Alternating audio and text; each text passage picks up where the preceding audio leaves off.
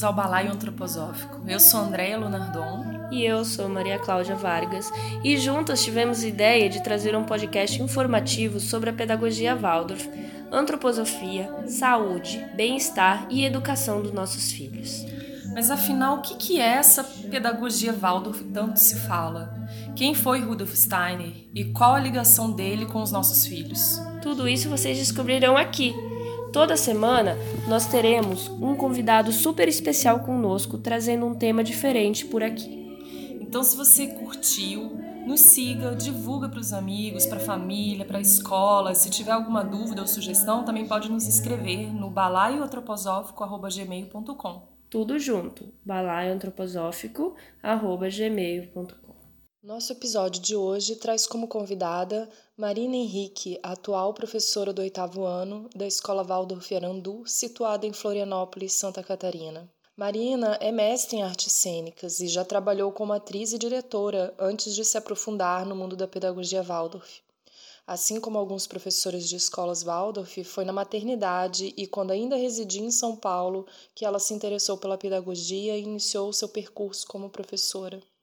Esse ano ela fecha o seu ciclo, finalizando com a turma do oitavo ano. Oi Marina, seja bem-vinda. Seja bem-vinda. Então, Marina, é... o tema de hoje do nosso podcast, dando continuação ao anterior, é o segundo setênio. E tu, como professora do oitavo, nós temos todo esse grande mistério do segundo setênio a desvendar nessa conversa, que é como se dá, né? Porque finalizamos no último episódio falando sobre o arco de flores. Então acho que dá, dá pra gente começar a retomar a partir daí. A criança passou no arco de flores. Pois então, o que aconteceu? Então ela vai viver um mundo repleto de experiências belas. É o, o que nós pretendemos dentro da pedagogia Waldorf, né? Compreendendo o segundo setênio, essa criança dos sete aos 14 anos de idade, que está pronta para ser alfabetizada e que está ávida por conhecer o mundo. Então, essa criança do segundo setênio tem ânsia para conhecer o mundo. Que mundo? Um mundo belo, né? É, e o professor que segue com essa criança durante todo esse período, ele se imbui diariamente porque ele também nunca está pronto, de apresentar um mundo para essa criança do segundo setênio. Essa criança do segundo setênio, eu entendo que ela vive no mundo dos sentimentos, né? E esses sentimentos, eles podem ser polares, né? O eu dela ainda não nasceu, ele vai nascer no final do terceiro setênio. Então, esses sentimentos nesse mundo dos sentimentos que vive entre. É, que pode ser polarizados como bom e ruim, como fortes, leves e, e, e gostosos, esse mundo de sentimentos que ela vive, o professor de classe tenta guiá-los apresentando um mundo também belo através principalmente de histórias, né? alimentando essa alma é, com imagens, com boas imagens, porque nesse segundo setênio nós compreendemos que ela está gestando o corpo astral dela, o corpo desses sentimentos. Então, enquanto ela está gestando tudo, todos esses anos, o que vai nascer ali por volta dos 14 anos, esse professor está é, apresentando para essa criança diariamente um mundo belo, repleto de imagens. E esse mundo belo não é um mundo inocente, não quer dizer um mundo do conto de fadas, né? Só para a gente não, não ter essa inocência de que mundo belo não, não tem contradição então, ela, esse professor se imbui de um ensino artístico, principalmente, e o ensino artístico não necessariamente ele precisa ser um artista, mas ele tem que estar tá permeado do que para a arte é mais importante, a beleza, né? Ela é um ela é o precursor da arte assim. Então, por isso que dentro de uma sala Waldorf tudo tem que ser bem cuidado, tanto desde a aparência estética até que forma esse professor oferece um determinado conteúdo para o seu aluno, para os seus alunos, e de que forma essas imagens vão dormir na cabeça dessa criança para que no dia seguinte possa ser despertada em uma forma de, de um pensar. E, e aí, uma das coisas que eu, que eu acho curioso é justamente que aos sete anos a criança ela já é considerada mudou esse, esse esquema de jardim, do brincar, né? Então, como ela tem mais esse corpo preparado para ficar um pouco mais tranquila, o ritmo muda. E aí eu queria que tu me falasse como é esse ritmo, né? Desde o momento que ela entra numa sala de aula, mudam os conteúdos, é o pãozinho feito antes não é mais feito, é o intervalo, as, as dinâmicas mudam, né? E é introduzido novas é, ensinos por época, por exemplo, que é outra coisa que ah, o pessoal sim. sente curiosidade. Sim, é. Então, o ritmo ele vai mudando assim, ainda no primeiro ano do ensino fundamental numa escola Waldorf, a grande é, veneração pelo lugar que ela veio, do jardim da infância. Então, não é um corte totalmente abrupto de agora ela não poder mais brincar e ter que ficar sentada numa carteira o tempo inteiro, só absorvendo. Né? Hoje em dia a gente até tem, eu, eu não fiz isso, mas tem as salas móveis, né? Tem alguns professores uhum. que fazem aqui na escola e tá ficando cada vez mais comum, que também tem um novo olhar desse aluno em movimento. Eu não tenho propriedade para falar sobre isso. Mas só para a gente compreender que não necessariamente ele passou no arco de flores, ele vai sentar e ficar parado e aquele professor jorrando conteúdo né? Esse conteúdo que é ensinado do primeiro, do primeiro ano ao oitavo, nono ano, fim do, do ensino fundamental, ele tem que estar de acordo com a necessidade anímica daquela criança. Então, se você pega uma sala de primeiro ano, compreendo eu que além para além de uma alfabetização, que os pais já estão ávidos por isso e a criança também anseia por isso, esse professor vai criar uma forma com aquele grupo. É, criar hábitos com aquele grupo que ele vai colher durante todos os anos depois. Então, assim, o primeiro ano ele é um grande criador de hábitos. E dentro desses hábitos, o professor tem que olhar para o respirar de cada criança e o respirar dessa sala. O que, é o respirar? É o ritmo que tem a aula. Então, é, essa sala e essa criança está expirando demais, ela está para fora demais, ou ela só está contraindo e está para dentro demais? Porque se a gente olhar o que a pedagogia Waldorf é, nos, nos apresenta, e é um grande desafio, e parece uma bobagem, mas é um grande desafio, é vamos aprender a respirar. Né? Então, o que é aprender a respirar? É esse movimento de contração e expansão. E numa aula, né, numa aula de professor de classe, em toda aula, ele tem que estar tá sintonizado com isso, quando esses alunos estão contraindo muito, quando esses alunos estão expandindo muito. Então, quem vem de um jardim de infância e vai sentar logo numa carteira, quer dizer, que movimento que eu vou criar dentro dessa sala que seja saudável, que meu aluno não saia pálido dali se eu só contrair? E como é que eu vou conseguir que ele compreenda o que eu preciso lhe apresentar se ele só expandir? Né? Como é que eu crio um ritmo saudável entre a expansão e a contração numa manhã e entrego essa criança para a família de uma maneira saudável. Né? Então, isso vem desde o bom dia que o professor fala quando recebe. Como que essa criança está chegando hoje de manhã? Qual que é a temperatura dessa mão? E estabelecendo também uma relação no olho dessa criança, né? De Porque olhar com essa criança. Nesse bom dia é, tem essa, esse contato físico, né? Vocês Sim. pegam na mão de cada criança, olham no olho e é nesse momento que vocês trocam um, um, o primeiro o primeiro bom dia, né? O primeiro contato. É, a primeira experiência do dia, né? Sim. E daí dá para sentir como Eu acho que, tá. que eu sinto muito como meus alunos estão chegando ao abrir a porta, num olhar, num toque. Eu também estou me preparando, falar agora eu estou aqui para você, né? Agora tudo que, que era meu ficou em outro lugar e eu estou inteira nessa relação.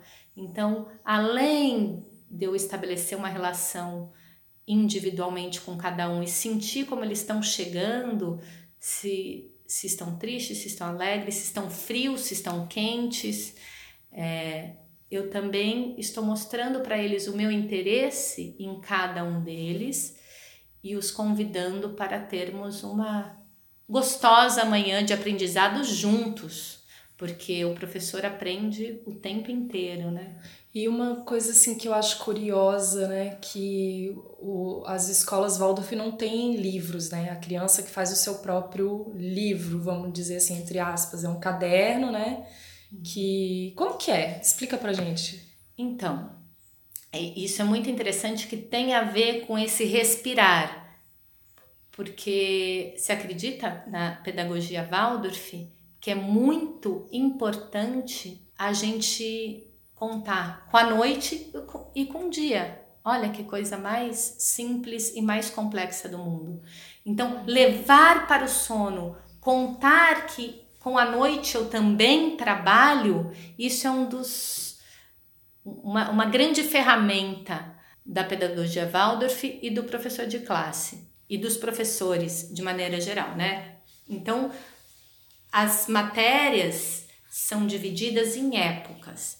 Né? Em vez de a cada uma hora ou 50 minutos eu trocar de matéria conforme bate o sinal na nossa escola, um gongo, e colocar um monte de conteúdo na cabeça daquele aluno, nós acreditamos que eu posso me aprofundar numa aula principal de um conteúdo, ou vou dar uma época de história. Então, minha aula principal, eu vou seguir uma linha, eu saio daqui e chego até determinado ponto nesta época. E eu conto que aquele conteúdo precisa dormir um tempo e ser acordado mais tarde. E isso dá tão certo, primeiro que eles se aprofundam todos os dias vivendo aquele conteúdo. Eles vão se alimentando daquilo, se aprofundando naquilo e não várias coisas de uma vez só, onde eles ficam enlouquecidos dando conta de tudo. E depois eu conto que aquilo vai dormir. E algumas coisas, algumas perguntas talvez que tenham ficado neles, numa segunda época, isso acorda de um jeito forte, isso acorda de um jeito vivo, né? É igual, por exemplo, a gente levar para a noite. A gente ouve isso, acho que desde que a gente é criança. Está com problema? Leva para a noite. Dorme. É, amanhã você vê o que você faz. Não vai discutir agora à noite. A gente não ouve isso, uhum. não, é, não, não é antroposofia. Dorme mas eu ouvi, não, mas eu é. ouvi aqui. É? eu ouvi bastante aqui. Foi uma é. coisa assim: leva para o sono. Uau! É. tá bom, realmente é algo terapêutico. Uhum. Né? Porque às vezes a gente tem aquela ânsia de resolver agora. Uhum. E aí a gente consegue se distanciar dessa emoção do agora, acorda e fala: Ah, tive uma ideia. Né? Ah, nossa, já nem, já nem faria mais daquele jeito. Né? Então a gente, a pedagogia Waldorf conta com a noite, né? Então o que eu apresentei para um aluno, é, a gente costuma falar em forma de sentir, o que eu apresentei para o aluno cheio de imagens, eu trouxe aquele conteúdo com muitas imagens para que, que aquela para que fosse vivo de fato na alma deles, no dia seguinte eu posso direcionar isso para um pensar. Não só em forma de retrospectiva, mas também trazendo questões que façam com que eles elaborem é, suas próprias conclusões daquele daquilo que eu apresentei. Assunto. E isso tem que ter tem muita sensibilidade, a gente entender bem que idade anímica que eles estão e para onde que eu vou conduzir esse pensamento, porque a condução do pensamento abstrato, ela vai chegando aos poucos na pedagogia Waldorf. É uma conquista do aluno. Então, a grande ferramenta do professor Waldorf é conhecer é, é estudar a antropologia da criança. A antropologia. Então, sete anos O que, que essa criança precisa além de alfabetizar, né? Tá chegando do jardim, tá chegando. Antes a família era o mais importante para ela e a partir de agora, no segundo setênio, a escola é o mais importante para ela. Ou tão importante quanto a família. A família perde aquele o principado ali de estar tá em uhum. primeiro lugar, porque essa criança vai ter uma vida social e ela tá pronta, né? E, e também vai se aprontando junto, ela tá querendo essa vida social. E aí, o que melhor que isso do que a escola, onde ela vai ter essa vida social, onde ela vai aprender socialmente a conviver com o outro, com os seus diferentes, porque cada um vem de um lugar, e esse mundo sendo apresentado para ela em todas as épocas que tem dentro de um ano, né? Tanto de ciências quanto de humanas e biológicas. E daí no, no, no primeiro ano eles as crianças começam a ser alfabetizadas, alfabetizadas e, e isso é concluído no terceiro ano, né? A alfabetização, assim.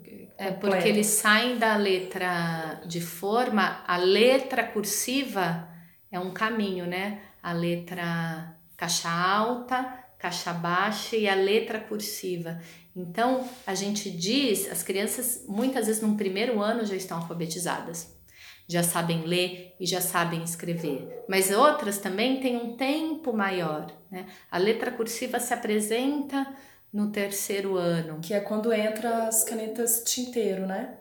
As canetas tinteiro entram no quarto ano. Ah, no quarto. No quarto ano. E em tempos de é. tecnologia, é. Marina, o que, que você me diz em relação à escrita? Porque muitos pais que não estão na pedagogia Waldorf, ao ouvir caneta tinteiro e alfabetização da letra cursiva, consideram isso algo do passado e que não é necessário para uma criança. Muito se questiona por exemplo, em escolas que minha filha já passou, inclusive é a questão do, da letra cursiva na criança, que é, é diferente manejo, né, em escolas que não levam a pedagogia Waldorf. E aí eu queria que você me falasse a, é, essa importância dessa caligrafia, né, desenvolvida com as crianças, a caneta tinteiro, por que disso? A criança, quando ela começa a escrever, ela está desenvolvendo ali a coordenação motora fina, e aquilo também é uma resposta de um bom desenvolvimento da coordenação motora grossa, não sei se eu posso usar esse nome, que foi tanto trabalhado no jardim, né? Uhum. Então, aquele brincar que eles têm lá no jardim tem um porquê, né? Porque depois aquilo vai chegar aqui, né? Nas pontas dos meus dedos, na minha mão. E quando você pega uma caneta tinteiro, ela te exige uma postura ela não é confortável, como de repente você usar um teclado. Eu acho que o teclado para mim não é confortável porque eu fico procurando as letrinhas, é, catando milho. Mas, em se tratando de novas gerações, eu posso dizer que eles pegariam de repente uma caneta tinteira e viriam com todos esses questionamentos onde eu preciso ter uma postura do jeito que eu sento, do jeito que eu manuseio a minha caneta e escrevo em um livro, caderno, sem pauta, né? Então, se a gente pega os cadernos que no começo o aluno começa ali da esquerda para a direita e vai descendo porque não tem pauta e a letra ainda tem essa dificuldade da coordenação com a caneta. Muitos falam, eu prefiro lápis. Eu prefiro o lápis porque é mais fácil. Então ela te exige também essa postura e essa presença para escrever que trabalha a coordenação e a presença e do eu, eu né? Ali. Até uma paciência, né? Porque a tinteiro, de, dependendo da posição que ela tá na sua mão, ela não escreve, a tinta não uhum. sai. Tem que pegar a manha do, da onde que é que sai a tinta, né? Eu já tentei escrever, meu Deus, me irritei, assim, porque não saía. E é depois eu acho que né? fica muito mais gostoso. A letra sai é. muito mais bonita. Sim. Uhum. Aí você vai pegar uma. Uma bic. Qualquer você fala, ai, que esquisito. Mas a maneira como conduz isso, assim, também na, na parte dos desenhos é incrível. Porque a criança, ela é acostumada a pintar com giz aquele quadrado, quadradinho, né? Retângulo, um tijolinho. né? Tijolinho. E tu vê o avanço que é Uhum. Agora que teve a exposição dos 100 anos ali no Jardim Botânico, assim, era de queixo caído, assim, falava, uau, olha só, acompanhar esse desenvolvimento visual, uhum. né, dessas crianças que começaram no tijolinho e terminam no 12 segundo ano ali, fazendo coisas incríveis com técnicas inc... isso para mim como artista é um negócio assim de tirar o chapéu nunca vi nenhuma escola trabalhar tão bem assim não é a nossa escola são todas as que estão ali trabalhando com as crianças desde o primeiro momento né é nessa época dos 100 anos agora que a gente teve essa troca de cartões postais né cada cartão postal do mundo inteiro recebido que você olha os desenhos e fala como pode uma criança fazer um desenho desses, assim? Porque eu, por exemplo, eu desenho palitinho, né? Uhum. Não tenho a menor noção de perspectiva. E eles têm total, assim, é uma coisa incrível mesmo. E é né? natural, né? É natural. Quer dizer, todo mundo tem, né? Todo, então, Só que a gente não, é, não aprende a desenvolver. Porque é estimulado, né, Marina? Desde é. cedo, assim. Então, eu acho que no segundo setênio, ele, ele trabalha com cuidado, com a veneração dessa beleza, né? Como eu apresento o mundo para o meu aluno? De que forma eu apresento? Então, desde um desenho de lousa, a forma como você abre a sua lousa e está escrito, a forma com que você é, você conduz esse uso do caderno, né? Eu conduzo sempre como um livro que eles estão escrevendo um livro que tem imagens daquilo que eles aprenderam. E depois nas séries mais posteriores, agora como o oitavo, eu não escrevo mais nada na lousa, a produção é deles. Né? Então eles chegam de um lugar onde o professor entregava esse mundo inteiro para ele e vai conduzindo para um lugar onde eles vão aos poucos produzindo tendo autonomia autonomia e produzindo esse mundo com essa beleza com esse cuidado é, com essa tentando ser claro nesse, nesse pensamento nesse trato é, com esse material que ele manuseia diariamente e é incrível como isso se estende para outras questões da vida né eu, eu tenho muito essa experiência, assim, qualquer coisa que a Mayara vai fazer, ela tem toda uma história, assim, né? Não é, não é de qualquer jeito. Mesmo um uhum. rascunho tem, tem um capricho, assim, uhum. na, naquilo, né? Então, eu acho que esse tipo de educação desenvolve além, né? Desenvolve outras então, se a gente pensar que todo mundo tem um artista dentro de si, eu acho que a pedagogia Waldorf é, abre a porta para que esse artista que mora dentro de cada um Sim, possa se manifestar. Isso não quer dizer que o aluno, é bem importante dizer isso, que o aluno não tenha no currículo um percurso em relação ao pensamento abstrato e científico. Só para a gente não entender que a gente fica Sim, ali. Que é puramente artístico que a gente está falando de uma pedagogia que só trabalha a arte, mas a arte também permeia o científico. Uhum. A forma com que uma aula de física é dada, né? A beleza, como que isso pode ser o encantamento pelo fenômeno. Na verdade, a arte, é, o conteúdo é apresentado através da arte, né?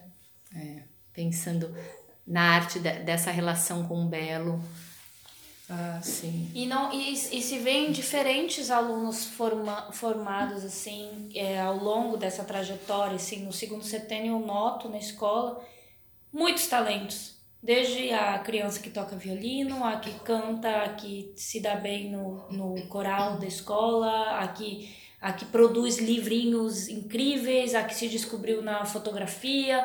É, é muito interessante ver diversas como essa criatividade é atiçada, e isso parte da escola, óbvio, porque é isso, né? Dá, dá vazão à criatividade e a, a pessoa ela desenvolve o talento e o amor e, e uma questão que eu fico curiosa é de dentro das salas. Toda sala tem um altar, né? Um altarzinho, assim, entre aspas. Uma mesa de época. Uma mesa de época. É. O que, que são essas mesas de época? Elas mudam é, é, conforme a época ou fica o ano inteiro a mesma mesa? Não, essa mesinha de época a gente já tá no oitavo ano. A mesa de época tá meio. Ela meio que já não existe. tá meio defasada. Mas ela pode tanto seguir as épocas cristãs, né, que a pedagogia Waldorf segue quanto à época é, que o professor está lecionando. Então, numa época de história, o que, que eu vou apresentar? Eu, eu vou pôr ali é, elementos que contemple isso. Ou numa época cristã, se eu estou na época de São João, eu vou montar na minha mesinha de época algo em relação a São João, algo em relação a, a Micael, algo em relação a, a Páscoa, né? Então essas mesas de época podem seguir as, as épocas cristãs e também as épocas lecionadas pelo professor de classe dos conteúdos que ele tem que dar. E qual que é e... o intuito assim dessa mesa para as crianças? O que que ela traz algum conteúdo assim, é para despertar alguma coisa anímica? Eu acho que tanto esse cuidado com a sala como se fosse um templo de conhecimento e de vivência conjuntas, né? E, e esse respeito pelas leis da natureza. Então, se eu estou numa época de primavera, eu estou contemplando aquilo junto com os meus alunos. Isso é importante, parece nada, mas é, é importante para eles. Quanto eu posso inserir elementos ali que eu reverencie também durante a minha aula principal. Uhum. Ou ela não fica ali como uma coisa sem sentido. Mas eu acredito que isso tem que ter sentido para o professor Sim. de classe. Senão não tem sentido não nenhum. Não tem sentido para ninguém. Não tem sentido para ninguém. Então, por exemplo, não tem sentido para mim ter uma mesa de professor. Eu nunca é. sento.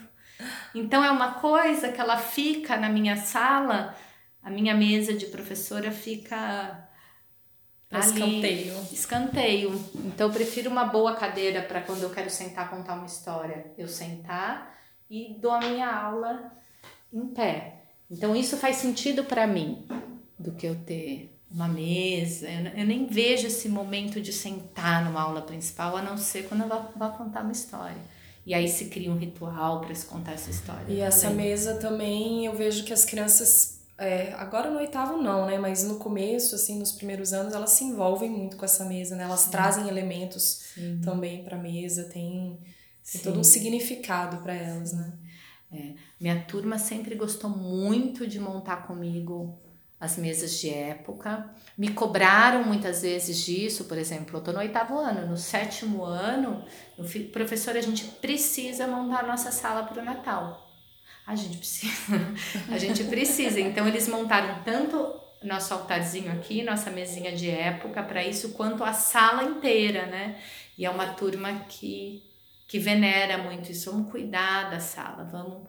Eu também criei esse hábito junto com eles. De vez em quando a gente para e arruma tudo, põe ordem na casa né? E limpa. E toda vez a gente joga coisa fora e a gente viu que a gente estava acumulando coisa que não precisava. Então, esse hábito de cuidar desse lugar de ensino e de aprendizado mútuo com carinho, como eu posso cuidar do meu quarto, da minha casa, né? Uhum. E o dentro, por exemplo, que como é esse currículo? Entramos no segundo setênio, é, como vocês professores organizam esse currículo para essa criança? desse segundo setênio assim cada ano, porque tem muito disso, né? A partir do quarto ano se vê zoologia, eu acho, né? Não sei em que idade que entra botânica, é, música também tem, né? E só para matemática, e porque é, é, diferente das escolas tradicionais, né? Quem vê zoologia, botânica, assim, comumente no como disciplina né? É, na escola, assim, né? Jardinagem. É. É, no percurso do, do ensino fundamental, a gente tem o que eu falei de apresentar o mundo como um mundo belo, né? Então ele, esse mundo belo, a gente pode falar um ensino artístico, né? O professor ele está imbuído disso e os alunos também. Mas dentro desses anos, do primeiro ao nono ano, eu posso também dividi-los em algumas partes, né? Eu posso trimembrar, eu posso dividir em três partes. Eu posso olhar para essa criança do primeiro ao terceiro ano e essa relação com o professor é, como uma relação, né, e dentro de um ensino mais religiosa, né? Essa veneração que eles têm antes de viverem o que se chama de Rubicão, por volta dos, no, do, dos nove anos, né? Como é, esse ensino mais religioso. Aí, com os nove anos, acontece o que dentro da pedagogia Waldorf a gente chama de Rubicão, que é a criança não tá mais é como é uma vivência anímica da criança, que ela sai de um estado anímico para ir para outro estado anímico, onde ela não está mais tão em simpatia absoluta com aquele mundo lá fora, mas ela também volta para mais para dentro de si e consegue e, e questiona essas coisas que estão em volta dela e que às vezes é um momento de crise. Uhum. Então, a partir dali, né, do quarto, do, do quinto e do sexto ano, a gente faz uma outra transição que a gente pode dizer, lembrando que todo ensino é artístico, que é o ápice do ensino artístico. Então, o quinto ano, quando eles estudam a Grécia, por exemplo, e toda aquela beleza e tudo que surgiu ali da Grécia Antiga, eles também estão juntos, eles estão nos seus 11 anos daí, é, em uma sintonia, numa harmonia que naturalmente eles têm entre a respiração e os batimentos cardíacos. A criança do 11 anos, ela tem gratuitamente isso dentro dela, essa harmonia entre a respiração e os, os batimentos cardíacos. Dizem, inclusive, Olhem para os seus filhos aos 11 anos, vocês nunca os verão tão bonitos. E eles reproduzem animicamente os gregos. Uau! E então o ápice ali, né, e de quanta tanta coisa que surgiu ali, e, inclusive o teatro ocidental surgiu na Grécia antiga em veneração com essa beleza. E essa harmonia vai se transformando também, e aí chega num sexto ano que ainda tem é, esse ensino artístico, mas começa a entrar também é, o pensamento abstrato, porque a criança dos 12 anos ela tem a necessidade da causa e da consequência, de saber exatamente o porquê das coisas, que não é o porquê de uma criança de 3 anos, que só está dizendo ali que a sinapse tá bem, ó, por que, o porquê, o porquê de uma criança de 3 anos, não é o porquê de uma criança de 12. Às vezes a gente tem a tendência a pegar a criança de 3 e responder tudo, achando que então a gente está alimentando, porque se ela me perguntou, ela quer saber de tudo. E ela só tá falando, olha, aqui tá tudo bem.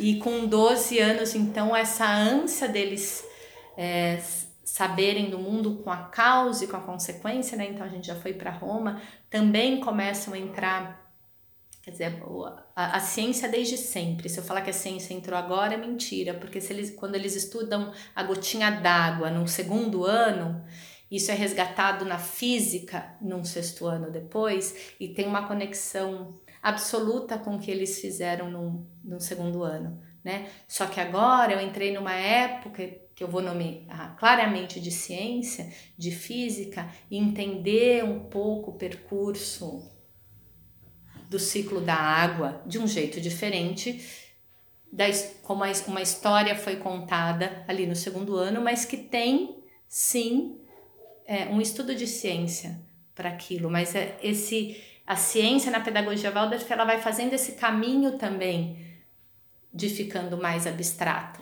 né? Então, a física, a botânica entra no quinto ano, a zoologia no quarto e quinto ano. A botânica no quinto e no sexto ano. A física é a grande novidade do sexto ano, como esse mundo que existe causa e consequência. Se você observa um fenômeno físico, ele nada mais é do que causa e consequência né? Então você responde animicamente aquele anseio que aquela alma tem porque ela também está vivendo isso. Então você alimenta aquilo, só que através de um conhecimento. E aí no sétimo ano a química, isso não quer dizer que a física parou, tá? É que vai se acrescentando esses ensinos de ciência. E depois a antropologia, são conteúdos gente... que, que ficam, né? Eu fico impressionada como aquilo não, não se esquece, porque é, eu, eu esqueci já de tudo que eu estudei. E, e eu vejo que os alunos não esquecem, os alunos daqui não esquecem. Se você perguntar uma coisa que eles aprenderam no passado, no retrasado, eles, como eles vivem, vivenciam aquilo, né, através da, da experiência, eles guardam. Porque aquilo tem que ter um sentido, é. né? Quando o professor apresenta um conteúdo, tem que estar tá permeado de sentido e de interesse real. Então, a forma com que o professor apresenta faz também com que aquele aluno se interesse por aquilo que está sendo apresentado.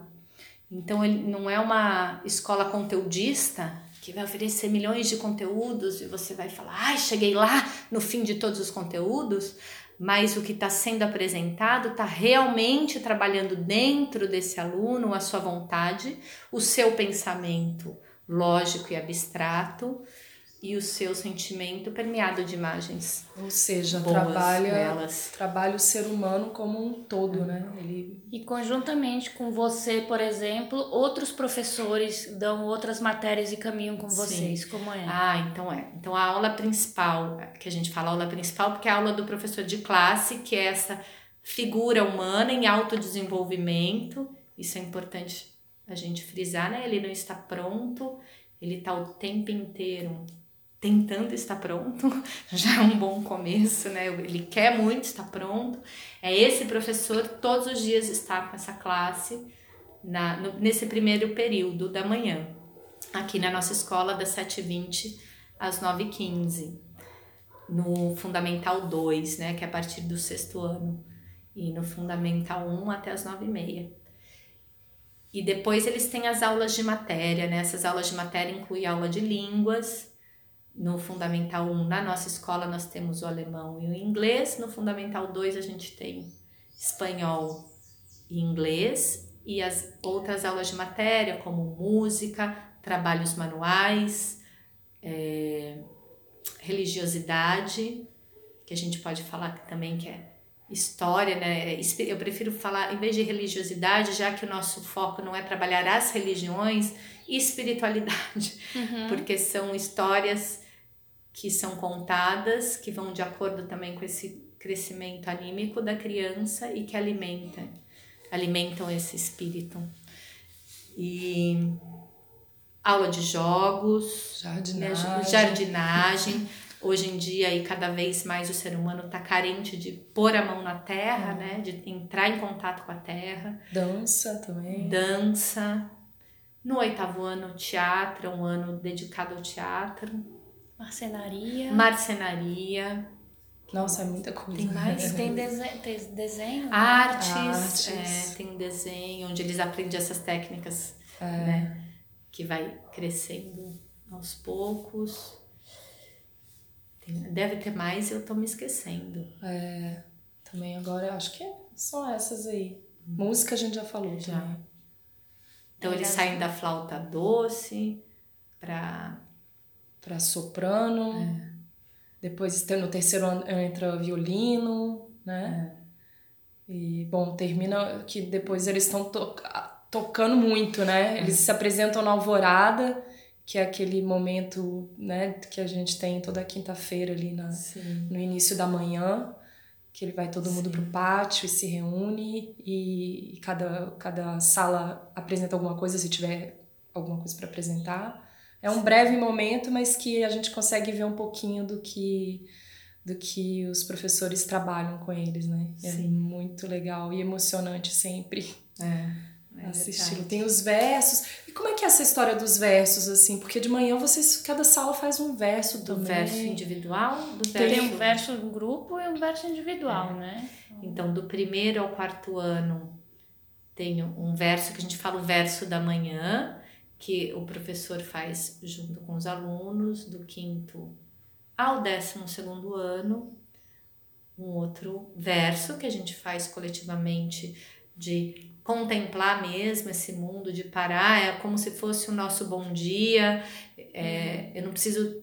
Às vezes a gente não tem muita consciência enquanto está falando, mas é como se fosse um mantra, né? Com essas coisas que eu estou contemplando, né? Eu contemplo o mundo, onde o sol, onde reluz. o sol reluz. Então é um momento da gente estar tá conectado com isso. E são versos escritos por Rudolf Steiner, né? Sim. Os dois. Sim. E daí as crianças falam, eu, eu vejo como uma, uma espécie de oração, né? É. é como se fosse um Pai Nosso, uma Ave Maria, assim. E, e é profundo, né? É As profundo. coisas que, que ele... E pensar que tem escola Waldorf no mundo inteiro e que a gente tem diferentes fuso horários, então a cada hora tem alguém algum lugar fazendo, fazendo. esse verso. Ah. Tentando, né, se abrindo para contemplar o mundo de maneira bela, boa e verdadeira. Né? E depois tem os versos individuais que o professor faz para cada aluno.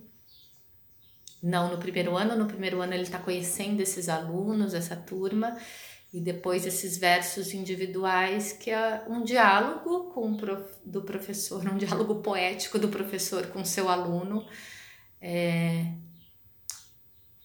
que, que trabalhe nessa abordagem, às vezes necessidades anímicas de superação do aluno, conquistas também que esse aluno tem, e ele vai falar aquilo semanalmente durante um ano né? É como se ele afirmasse essas conquistas também que às vezes ele precisa ter para ele mesmo. E aí sempre muda, né? Ah, então como eu olho para esse meu aluno hoje? Como que eu como eu contemplo esse aluno hoje depois desse um ano de vivência? O que, que eu quero para ele? Quais são as conquistas que eu desejo? E mais as coisas que ele já tem, que é tão bonitas e que eu quero que continue. Então, e esse verso agora, isso já é uma curiosidade pessoal. esse verso agora que eles estão saindo do oitavo para uma outra escola não vai existir, mesmo sendo então, a outra escola Waldorf. É. Olha o boletim, olha a mudança também de um oitavo ano para o nono, né? Agora os boletins são para os alunos. É a primeira vez que o professor não vai mais fazer o boletim descritivo para as famílias. Que quando a gente, o boletim também dentro da pedagogia Waldorf agora o que nas outras escolas tem as notas ou as letras, na pedagogia Waldorf é um boletim descritivo do ano letivo do aluno, uhum. de como ele entrou, o que, que aconteceu e como ele está saindo. Então a gente sempre pede para que os pais leiam e depois converse com seus filhos, porque aquilo é um documento e estão escrito. E o professor coisas... vai construindo isso ao longo do ano ou ele é. para em um momento e tem que eu fazer? Eu tenho meu caderninho de anotação. Então, assim, cada professor tem. Porque senão tem, tem coisas que você esquece de uma época. Olha essa época de história, uhum. é, como foi a vivência para cada um e tal. Então, eu costumo anotar por época. E depois, na hora que eu vou descrever o meu boletim descritivo, é muito mais fácil eu olhar. Mas, mas isso é um método meu. Ninguém falou assim: você tem que fazer isso. Uhum. É desse jeito. Você pode também, né? sei lá, com, cada professor tem um jeito de olhar para o percurso do seu aluno durante um ano e aí na hora de, de escrever esse boletim eu sempre pedi para as famílias, né? Nós costumamos, não eu, mas os professores falam, não, não dá direto para o filho, é um documento, é um. A gente está falando da criança, às vezes você vai encontrar outras palavras para para dizer aquilo. E no oitavo ano, esses boletins são para os alunos. Mas aí não né? tem mais o verso, independente. Do, porque aqui acaba, na nossa escola acaba no oitavo, mas se continuasse, não teria mais o verso também. Se continuasse, eu não sei te dizer isso. Uhum. Bom, mas o boletim é entregue é. já nesse é. ano pessoalmente. As escolas que eu que eu acompanhei no 12 segundo ano, eles não tinham verso individual. Então, não sei se isso já é uma mudança para o nono ano, a gente precisa ver isso, uhum. essa informação com mais calma, não sei te dizer isso. Tá. Uhum. E então sobre, sobre essa questão do boletim é, é curioso assim, como é que o como é que a escola processa, por exemplo, um aluno que existe repetir o ano na escola Waldorf? Existe. Claro que existe. E como, como, como se conduz isso com a família com o aluno? Ou um aluno, por exemplo, é porque nós temos essa adaptação dos setênios, né? Uhum. E a minha filha, por exemplo, voltou o ano quando veio para cá, porque ela estava um ano e meio adiantada ela se alfabetizou muito cedo. E isso foi uma preocupação para mim de como ela iria sentir aquilo. Então, assim, eu vim conversar com o professor para me preparar mais, assim, numa angústia materna, né? Dela considerar que aquilo poderia ser tido para ela como uma falha.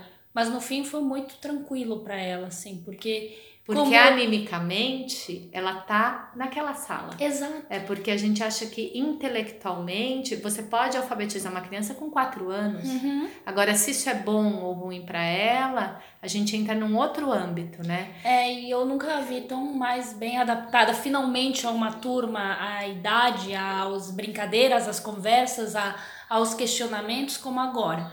E aí, é, mas assim depois que eu vi que não tinha essa coisa da, da equivalência das notas ou das letras, é, como se dá? Esse aluno não está preparado para passar para o próximo, assim, em relação aos setênios também, né? Porque pode ser que interrompa. Então, eu acho que, primeiro, uma das coisas fundamentais na pedagogia Waldorf é essa relação com as, com as famílias, né? A gente caminha junto. Família, escola e medicina. Esse não é o ideal para que a gente é, para que a gente crie esse ser humano que está vindo para o mundo em harmonia, então ter essa relação muito direta com as famílias sobre o aluno e alguns acordos saudáveis para que aquele aluno aprenda é um pressuposto básico, né? Então eu acho que quando existe uma reprovação nunca é pega de supetão. Hã? O quê? Não sei do que você está falando dentro da pedagogia Waldorf, onde o aluno tem muito contato, onde o professor tem muito contato com os pais da criança e vice-versa, quando vem uma notícia de uma reprovação, nunca é algo que aquela família não tinha ideia que aquilo fosse acontecer. Uhum. Porque não é de um dia para a noite. Você tem que ver se seu aluno é saudável. Acho que a pergunta que se faz é: o que é saudável para essa criança? continuar é saudável para essa criança ou é um desejo dos pais? Uhum. Né? O que, que essa criança está me pedindo? Essa é a pergunta. Né? Então, sim, é possível reprovar. A gente fala a partir do quarto ano, porque no terceiro a gente estava naquele período de ter até esse tempo para se alfabetizar, né? Então, depois você vai olhar, ah, mas ela ainda não se alfabetizou no quarto ano, mas então o que, que tem? O que, que tem ali que a gente pode, pode olhar com mais cuidado? Uhum. E aí, então, é muito. Tem crianças que é, é quase como se fosse uma um presente para algumas crianças quando elas não estão conseguindo acompanhar. Né? E, e, e, mudando um pouco o foco, é, tem as questões das viagens, né? É a partir do quarto ano, se eu não me engano, que começam as viagens? No terceiro ano já tem a, a vivência lá das profissões, onde são viagens dentro da, da cidade, é. né? Que quando... Na verdade, são deslocamentos, são né? Deslocamentos, dentro da cidade. É. Mas que para eles já é assim muito rico. Ah. No quarto ano, numa história de. numa época de geografia, eles também vão conhecer a cidade, eles também vão se deslocar para dentro da cidade. Já vão sair de dentro dessa rotina, vão para o centro, vão aqui na, na ilha, vão lá para a praia do de ônibus, né? Matadeiro e entender como funciona ge geograficamente essa essa cidade. No quinto ano, aqui na nossa escola, a gente foi vai para Curitiba e vai a gente fez o caminho de Morretes, né? Uhum. Curitiba, Morretes, olhando toda a Mata Atlântica ali da Serra, porque a gente já teve botânica. As viagens estão ligadas às as, matérias. As matérias, todas as viagens. Nenhuma viagem é aleatória, né? Você está sempre contemplando animicamente o seu aluno. E a, eu vou Isso. dar um. No, no quinto foi para Curitiba, no sexto. Para Urubici. Para Urubici, porque estava vendo as questões do, da astrologia, né? É. é. E da astronomia. Astronomia. É. E o mais legal foi a do Petar, né? Que é das cavernas. Ai, gente, é muito legal. Altas fotos. e o oitavo daí não tem viagem porque tem o hum. grande fechamento do teatro. Quer dizer, na verdade, pode-se ter, é, ter viagem. viagem, mas como é um custo, por menor que seja um custo, ainda mais numa sala pequena, se produzir um teatro, uma peça com os alunos, a pergunta é: para onde nós vamos com que dinheiro nós vamos, né? Aqui dentro da minha sala a gente tem mil ideias, mas a gente fala como a gente vai ter a, a dose de realidade depois que terminar uhum. o teatro. Mas daqui duas semanas nós estamos recebendo a escola de Cuiabá. Uhum. Então, a viagem pedagógica do, deles, a viagem de fechamento de ano, para eles é aqui em Florianópolis. E daí o legal das viagens assim é que a gente faz um intercâmbio, né? A gente fica na casa de alunos Waldorf da mesma série, do mesmo ano é. escolar. E daí tem essa troca que é super rica também de cultura, de conhecer. Nessa idade eu não conheço, eu conheci as pessoas da minha escola. Hoje eles uhum. conhecem os alunos de várias cidades, né? É desenvolver essa autonomia também, né? Porque, nossa, é, como mãe, assim, eu adorei quando soube dos passeios, porque sempre tinha esse embate dos pais, né? Porque a gente quer segurar o máximo de tempo. Eu até entendo é, é, essa, essa questão de, do segurar, mas eu sempre ansiava, assim, por viagens, passeios, fazer trilhas. Agora teve a época de Micael, eles foram lá fazer a trilha da Lagoa Pequena. E ver a minha filha brincar, assim, e poder fazer uma trilha com o professor e ver espécies e observar a, a, a luz da pedra do equinócio. Isso é muito Não, legal. Como é importante assim. essa parceria do, do professor e das famílias, né? Uhum. Das famílias realmente confiar no, no que o professor é, de como o professor vai conduzir essa viagem, né? Uhum. Porque senão pode ser assim, a minha filha não senta com não sei quem, não dorme na casa de não sei quem e entra nessas interferências que muitas vezes não é saudável para o próprio filho, Sim. né? Uhum. Então, como é esse confiar e deixar que a, que a coisa aconteça, né?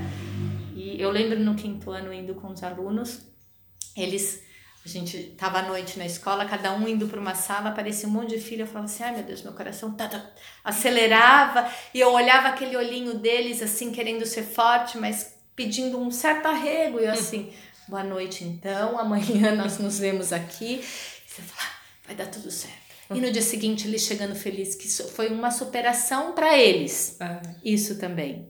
Né? Imagina se eu não permito com né? Que eles uhum. vivenciem cada, cada viagem cada, é, é uma, é uma superação. É, é. É, é, uma, é o diferente que é vivido e no primeiro momento é o medo que vem, né? Do desconhecido. Sim. Passado esse momento, vem aquele ok, eu consigo e depois vem o só relaxar e curtir, né? É. Conseguir, tô pronto para outro. novos amigos é. e... É essa viagem do, do Petar é nível Discovery Channel, assim, de explorador. Nossa, Caverna demais. com lanterna e os alunos lá altas fotos do pessoal, aí o tear lá com os indígenas. Gente, é fantástico. É demais mesmo. Sério? Eu acho que de todas as viagens essa é a mais. Mas é então, vai numa escala evolutiva, né? Eles começam nas trilhas, nos passeios, nas dunas, no jardim, é. nas dunas, né? Não, e lembrando que cada viagem tem um diálogo, tem um diálogo com, com, a, época, com a né? idade anímica. Então, uhum. se a uhum. gente olhar o petar, eu posso falar que eles estão vendo mineralogia e química pelo calcário, pela estalactite, estalagmite e, e as algumas formações rochosas, mas eles estão indo para dentro de si numa idade onde eles também estão indo para dentro de si. É. Onde eles também estão ficando cada vez mais em si mesmados. Então, entrar dentro de uma caverna é entrar dentro de si mesmo. E é pro, propiciar animicamente essa vivência para eles. Né? E aí, no nosso caso, a gente Cantou. ainda fez a gente cantou no escuro dentro Nossa, da caverna, a gente tocou flauta. arrepiada só de lembrar. Coisa mais linda. E nadamos dentro da caverna. Ah, né? que demais. É. E um respeito pela natureza. Então, esse dentro de si, me ouvir. Quantas vezes a gente também não se ouve, né? É. Então, todo mundo entrar dentro de uma caverna é entrar dentro de si, né? A gente sai dentro da caverna meio... Meio zonzo. É uma escuridão que você nunca viu que você não consegue imaginar que é o escuro do escuro que só tem ali, o silêncio do silêncio que só tem ali, e o respeito absoluto que você tem que ter com aquele mundo desconhecido para você mesmo não se machucar. Então é um é um movimento interno grande que você oferece um alimento que ele sai modificado, né? E conta para nós, Marina, esse, esse grande momento do teatro no oitavo ano. Já aproveitando que a gente está um mês, um menos, do, do teatro do oitavo agora na escola, né? Sim. Então, eu acho que a principal vivência anímica de um oitavo ano, mais do que a viagem pedagógica, é essa vivência que o teatro pode trazer, né? Desde você abordar em grupo uma, uma obra épica, né? Um clássico da dramaturgia e você conseguir entender e colocar na sua boca aquelas palavras que hoje em dia às vezes são tão difíceis, estão tão distantes da gente, eu me apropriar de verdade daquele universo, ali eu já tenho uma grande experiência. É, e me servir do outro, ou seja, de um personagem, para entrar em contato comigo mesmo né? Porque é isso que eu estou fazendo através é, do outro. E também estou me emprestando para aquele outro, né? Minha voz, qual é a ferramenta do ator? É a, a voz dele, é o corpo dele, né? São as impressões anímicas, né? De, de sentimentos que ele tem, o que ele pensa sobre aquilo. Tudo isso são as ferramentas de trabalho de um aluno ator, né? E uma vivência de grupo muito forte, porque o que eu deixo de fazer não reverbera apenas em mim, reverbera no todo. Então, as responsabilidades que eles assumem para a gente conseguir fazer um teatro de oitavo ano são sempre de ordem coletivas, né? O individual sempre vai reverberar ali naquela vivência coletiva. Então, eu não decorar o texto, eu não cuidar do meu figurino, eu não cuidar do meu adereço, eu esperar que aquele mundo venha até mim e eu não a ele, né? Eu não só saio prejudicada, como eu prejudico um todo. Então, eles começam a perceber isso diariamente, né? Pô, não decorou o texto, mas tá aqui, não fez, mas cadê aquilo? E aí esse cuidado onde cada um vai ter que ter na confecção de tudo, né? Eles ajudam a confeccionar os figurinos que eles vão usar, eles participaram, no nosso caso, da adaptação da, da, da peça de teatro, a gente conversa muito sobre esse universo, embora né, quem bate o martelo seja o professor, e os professores, né, eles ainda não estão com essa autonomia de falar, mas sim de ter, de vivenciar isso e de ter essa experiência para que essa autonomia vá se ganhando mais e mais e num décimo segundo ano, por exemplo, que é uma outra grande vivência de teatro, eles tenham essa autonomia porque eles receberam esse alimento no oitavo ano. Mas pedagogicamente, qual é a função do teatro? Então, pedagogicamente, além disso, que eu já acho que é uma grande função pedagógica, eles têm uma maturi eles têm um salto de maturidade incrível que você como mãe vai ver em breve assim, de como tudo isso que foi alimentando, alimentando, alimentando, alimentando, é, vai para o mundo. Vai para o mundo. E também é um grande preparador anímico, né, desse mundo que eles viveram, desse mundo belo onde a gente alimentou no segundo setênio para o mundo verdadeiro que eles vão ver no terceiro setênio. Então, essa vivência profunda com essa arte é, é como se plasmasse também esse outro setênio que começa a nascer. Então, podia resumir assim pra... que é uma, é uma preparação para o mundo pro mundo pro mundo mais adulto assim um mundo um mundo onde tem mais é... eu acho que é um encontro eu acho que são várias coisas. É um encontro consigo mesmo. É um encontro com o grupo. É, são as responsabilidades que estão tendo ali. Tem ainda a gente tá esse corpo astral que nasce agora no final do segundo setênio, que ficou sendo plasmado o tempo inteiro no segundo setênio, ele nasceu ou está nascendo aos 14 anos, né? Então eu acho que a experiência do teatro ela consegue trazer várias vivências. Eu acho pouco a gente colocar ela, uhum. ela só num, num resumida, num vidrinho. Ah, é isso então. Não, ela tem uma vivência do coletivo, ela tem uma vivência estética grande, né? Porque o teatro é feito de opções estéticas, né? A forma, ela, a forma com que eu escolho mostrar aquilo para o mundo Porque o teatro só acontece em relação com o outro. Antes ele é literatura, né? Ele está no livro. Uhum. Não é uma peça. A partir de que momento ele é uma peça? A partir do momento que um ser humano se apropria daquilo e coloca no mundo para outro ser humano, porque se não tiver outro ser humano ouvindo, não tem sentido nenhum, né? E também tem essa troca de calor entre os alunos atores e a plateia, que é uma vivência muito forte, é uma vivência efêmera. Cada noite ou cada apresentação é única. Não existe outra que se repita e seja igual à anterior.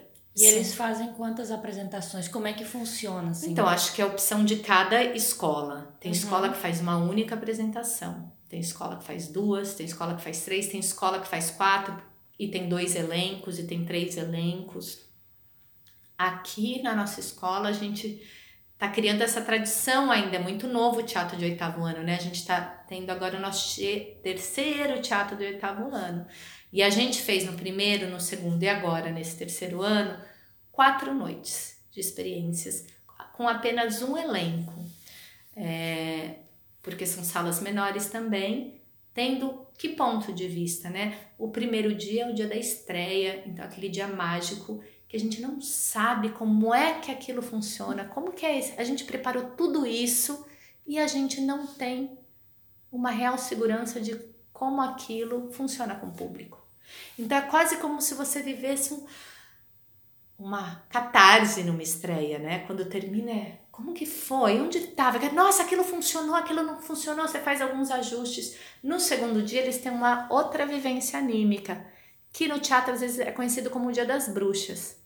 Como muitas vezes dá certo a estreia, no segundo dia eles já estão com a metade da adrenalina que eles estão numa estreia, que eles não têm apreensão de como é esse diálogo. Então, isso faz com que essa essa adrenalina que baixa, ele também eles esqueçam algumas coisas. Eles esqueçam às vezes de texto, eles esqueçam de adereço, eles esqueçam e a gente fala: "Ai, a peça saiu esquisita hoje", ou não tinha a mesma vida que tinha outra. Num terceiro dia, eles falam: "Pô, não é nem tanto ao céu, nem tanto à terra. Não é nem lá em cima, numa coisa que não tem um controle, que eu estou funcionando só na adrenalina e na emoção, e nem no segundo, ai, relaxei e passou despercebido. Porque o jogo se dá aqui agora, passou, já foi aquele momento presente. Tem que estar muito ligado no momento presente.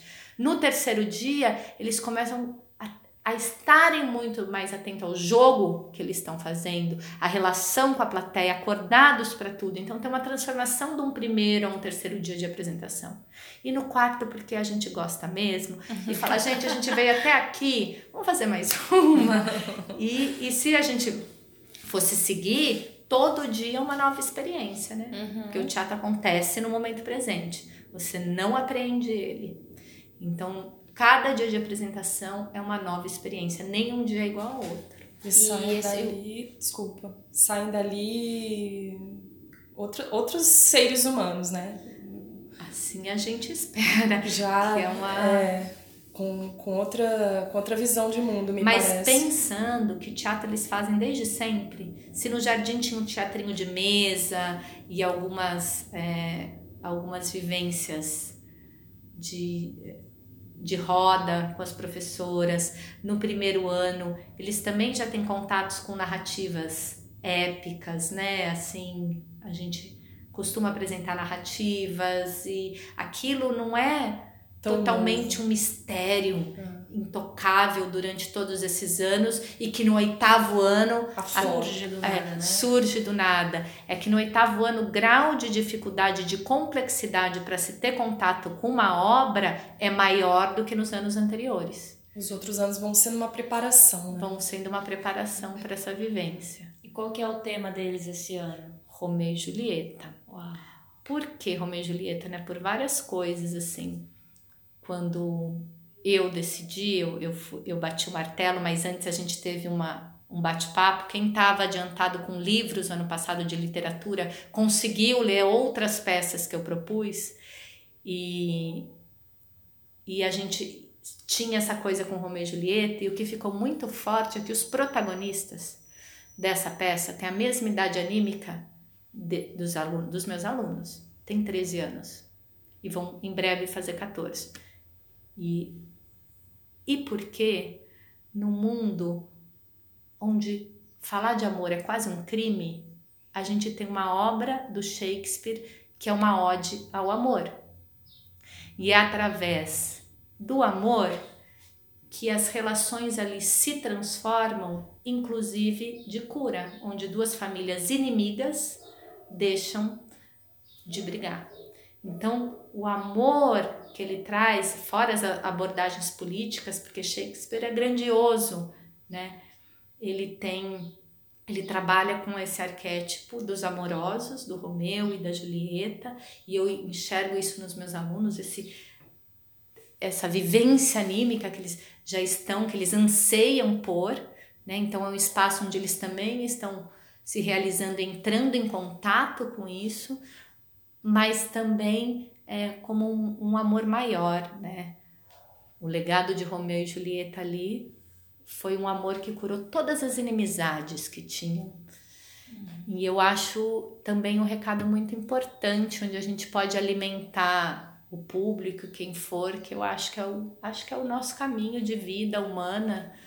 Que vai ser agora de 21 a 24 de, de novembro, né? É. Romeu e Julieta. Onde vai ser? Na Casa do Palhaço, no Morro das Pedras. E os ingressos começam a ser vendidos antes? Começam ou... a ser vendidos antes. É e na gente... hora tu acha que tem para as pessoas que decidem assim de última Eu hora? acho. O teatro é, é razoavelmente grande. Mas lota, a gente né? É, mas nós vamos fazer quatro dias, a gente quer que lote mesmo. Então a gente vai vender aqui na escola, ainda não estamos vendendo, mas em breve começaremos a vender aqui. Quero ver se levo para o Anabá e para a Aurora também. Que são outras duas escolas são as duas... daqui, de é. Floripa. E, gente, lota, né? Porque o ano passado eu levei a minha filha mais velha para assistir. E ela ficou encantada, assim, e eu fiquei encantada, e o Breno, a gente saiu assim, uau, que produção é essa, gente, de escola, que eu vejo assim tão cênico, assim, com, com, os atores incorporados. E, e minha filha não conseguia parar de ficar com nove anos na época, né? Com as mãozinhas na bochecha, olhando assim. Aí teve uma hora que ela se foi tanto assim profundo para ela que a gente chamava ela para pipoca que tinha chegado e ela não, ela tava muito assim. E ainda mais porque são pessoas que elas convivem, né? São, é. são outras crianças que são colegas delas. Então uhum. é, é como. Ah, eles admiram muito, né? É. O pessoal do quarto ano, assim, o oitavo, é tipo, oh meu Deus, a admiração eterna. É, elas almejam chegar lá, né? É um exemplo, assim, é. Ah, que bom, Marina. Obrigada pela sua participação aqui com a gente. Sempre é muito bom conversar com você. E trouxe bastante coisa aí, né? Da... Obrigada a vocês. Acho que não trouxe nenhuma linha linear. Não sei se tudo que eu falei tá certo. Falei tudo que eu acho, que eu vejo e que eu vivencio como. Que, claro, estudei, estudei sim, mas podem ter outros pontos de vista, podem ter coisas que me escaparam. E tá todo dia aprendendo, como você disse, né? E sempre um acaba Porque complementando. Tem uma né? coisa nessa pedagogia que é maluca, que é a maior educação é a alta educação. Então, todo esse ambiente que a gente criou para o aluno e para o professor é para a gente mesmo na alta educação. Eu vi